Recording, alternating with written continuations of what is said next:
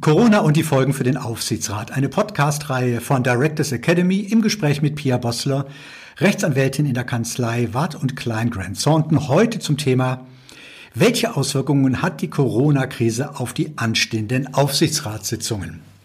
Directors Academy, der Podcast für den Aufsichtsrat. Dieser Podcast wird Ihnen präsentiert von Silver Media Consulting, dem Spezialisten für Medien- und Auftrittstraining von Aufsichtsräten. Mehr Informationen auf silver-mediaconsulting.com. Schönen guten Tag, Frau Bosseler. Hallo, Herr Kerscher. Dürfen denn Aufsichtsratssitzungen in diesen Zeiten überhaupt noch abgehalten werden? Also die erste Möglichkeit ist die persönliche Anwesenheit eines Aufsichtsratsmitglieds in einer Präsenzsitzung, indem er seine Stimme gegenüber dem Aufsichtsratsvorsitzenden abgeben kann. Weitere Möglichkeiten stellt eine schriftliche Stimmenabgabe dar, die gesetzlich ausdrücklich geregelt ist. Dafür ist allerdings auch eine sogenannte Präsenzsitzung des Aufsichtsrats erforderlich. Hier kann dann die entsprechende schriftliche Stimmenabgabe durch einen Boten übergeben werden.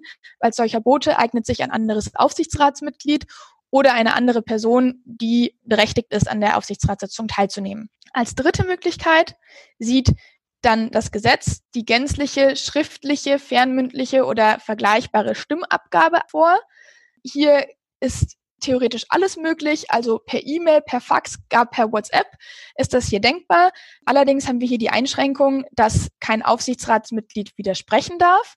Dieses Widerspruchsrecht hingegen kann durch die Ersatzung auch ausgeschlossen oder eingeschränkt werden. Also hier kann auch die Satzung der entsprechenden Aktiengesellschaft noch Öffnungsklauseln enthalten, die tatsächlich dann zuverlässig dazu führen, dass man entsprechend Beschlüsse fassen kann.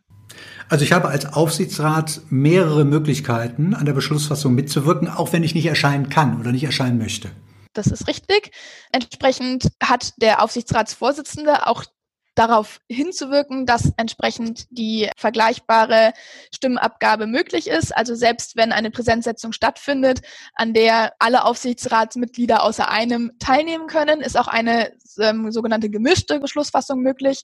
Also dann kann das fehlende Aufsichtsratsmitglied auch zum Beispiel per Videokonferenz zugeschaltet werden und seine Stimme entsprechend abgeben. Aber Sie sagten das gerade, sobald ein Aufsichtsratsmitglied dann widerspricht, ist der Beschluss unwirksam, richtig?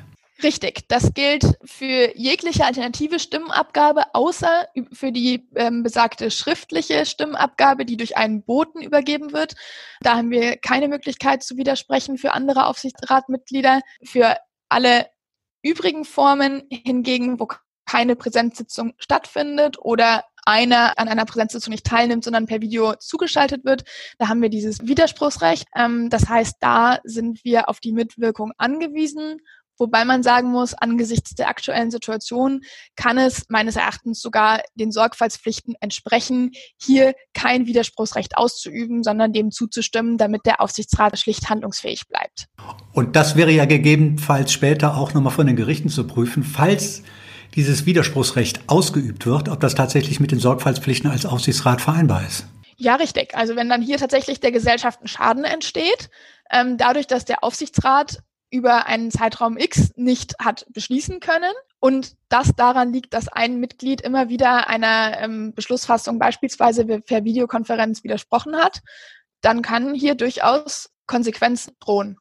Gibt es denn auch die Möglichkeit, einen Beschluss ganz ohne vorangegangene Aufsichtsratssitzung zu fassen? Ja, das ist äh, grundsätzlich möglich. Allerdings muss man hier beachten, eine solche Beschlussfassung zählt nicht als Pflichtsitzung des Aufsichtsrats, die abzuhalten sind, sondern die Pflichtsitzung ist nur dann tatsächlich ähm, anzunehmen, wenn eine Sitzung per Präsenz oder Videokonferenz stattgefunden hat. Der Beschluss an sich kann allerdings auch tatsächlich ohne vorangegangene Sitzungen geschlossen werden. Auch hier haben wir allerdings das Widerspruchsrecht des einzelnen Aufsichtsratsmitglied. Das sehe ich auch angesichts der momentanen Situation nicht beeinträchtigt. Zumindest auf eine, eine Sitzung per Videokonferenz kann, denke ich, auch im Moment jedes Aufsichtsratsmitglied bestehen. Also ich habe als Aufsichtsrat die Möglichkeit, auf einer Aufsichtsratssitzung vor einer Beschlussfassung zu bestehen, zumindest auf einer Videokonferenz. Richtig eigentlich auch als Präsenz, würde ich so sagen, wenn es dafür triftige Gründe gibt. Momentan würde ich das so sehen, dass es darauf reduziert sein wird, das per Videokonferenz einzufordern, wenn alle anderen Aufsichtsratmitglieder ähm, eine Präsenzsitzung oder ausgewählte andere Aufsichtsratsmitglieder an einer Präsenzsitzung schlicht nicht teilnehmen können. Ist denn mein Widerspruchsrecht als Aufsichtsrat gemäß Paragraph 108 Absatz 4 Aktiengesetz in Zeiten von Corona überhaupt gewährleistet? Ganz grundsätzlich ja. Allerdings ist es, wie wir gerade schon mal angerissen haben, meines Erachtens eingeschränkt. Ganz grundsätzlich können Sie nach wie vor darauf bestehen, zu sagen, ich kann hier nicht, ohne dass wir uns vorher besprochen haben und ich mal Ihnen allen tief in die Augen geguckt habe, hier drüber beschließen. Das sind grundsätzliche Maßnahmen. Das geht so nicht. Dieses Recht, das so zu äußern, haben Sie auch in Zeiten von Corona oder auch gerade in Zeiten von Corona, wo wichtige Entscheidungen anstehen. Allerdings würde ich sagen, dass das hier reduziert ist und man auch per Videokonferenz zumindest in einem gewissen Maß diesen Blick in die Augen sozusagen wahrnehmen kann, dieses Recht wahrnehmen kann und hier nicht äh, komplett eine Beschlussfassung alternativer Art torpedieren darf und so nicht eine Handlungsunfähigkeit des ähm, Aufsichtsrats gefährden darf. Frau Bossler, lassen Sie uns in guter Tradition diesen Podcast in Sachen Aufsichtsratsbeschlüsse einmal zusammenfassen. Welche Überlegungen haben denn momentan in mein Handeln als Aufsichtsratsmitglied einzufließen, um meine Sorgfaltspflichten gemäß 116 Aktiengesetz einzuhalten? Also hier an erster Stelle ist zu nennen, dass man die Beschlussfähigkeit sicherzustellen hat. Hier ist abzuwägen, kann ich sogar an Präsenzsitzungen teilnehmen. Daran müssen Sie mit Sicherheit mit einfließen lassen, wie kann ich meine Anreise sicherstellen? Gehöre ich zu einer Risikogruppe? Vielleicht auch, wie vertraut ist der Aufsichtsrat schon? Muss ich hier wirklich eine Präsenzsitzung abhalten? Oder kennen sich die Mitglieder schon so gut, dass auch per Videokonferenz Botschaften auf die richtige Art und Weise ankommen und Dynamiken entstehen können? Und als quasi letztes Mittel ist mit Sicherheit hier immer die Videokonferenz, selbst wenn man noch nicht besonders vertraut miteinander ist, eine Möglichkeit, die man zu fördern hat, um die Beschlussfähigkeit eben sicherzustellen. Dann, gerade in Zeiten von Corona, werden grundlegende und maßgebliche Entscheidungen durch den Vorstand getroffen werden. Hier ist es entscheidend, dass der Aufsichtsrat weiter seinen Überwachungspflichten nachkommt und bei seinen Beschlussfassungen im entsprechend darauf achtet, hier ausreichend zu hinterfragen und in der Tiefe die komplexen Sachverhalte zu erfassen. Die Offenheit gegenüber alternativer Sitzungsformen, da müssen wir mit Sicherheit auch ein Augenmerk drauf legen, dass das zu den Sorgfaltspflichten gehören kann, ein solches zu fordern und im Zweifel Präsenzsitzungen, wo es nur irgendwie vertretbar ist, auch zu ermöglichen, also entsprechend die Anreise zum Beispiel zu bewerkstelligen, wenn es eben noch zumutbar ist. Ja, es spricht viel dafür, dass die Corona-Krise nicht nur unsere Gesellschaft, sondern auch die künftige Arbeit der Aufsichtsräte verändern wird. Vielen Dank, Frau Bossler.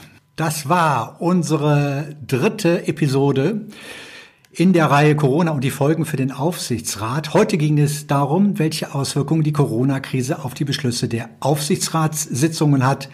Und diese Reihe macht Directors Academy in Zusammenarbeit mit der Kanzlei Wart und Klein Grant Thornton. Und im Gespräch war heute Pia Bossler, Rechtsanwältin dort. Directors Academy, der Podcast für den Aufsichtsrat. Dieser Podcast wurde Ihnen präsentiert von Silver Media Consulting, dem Spezialisten für Medien- und Auftrittstraining von Aufsichtsräten. Mehr Informationen auf silver-mediaconsulting.com.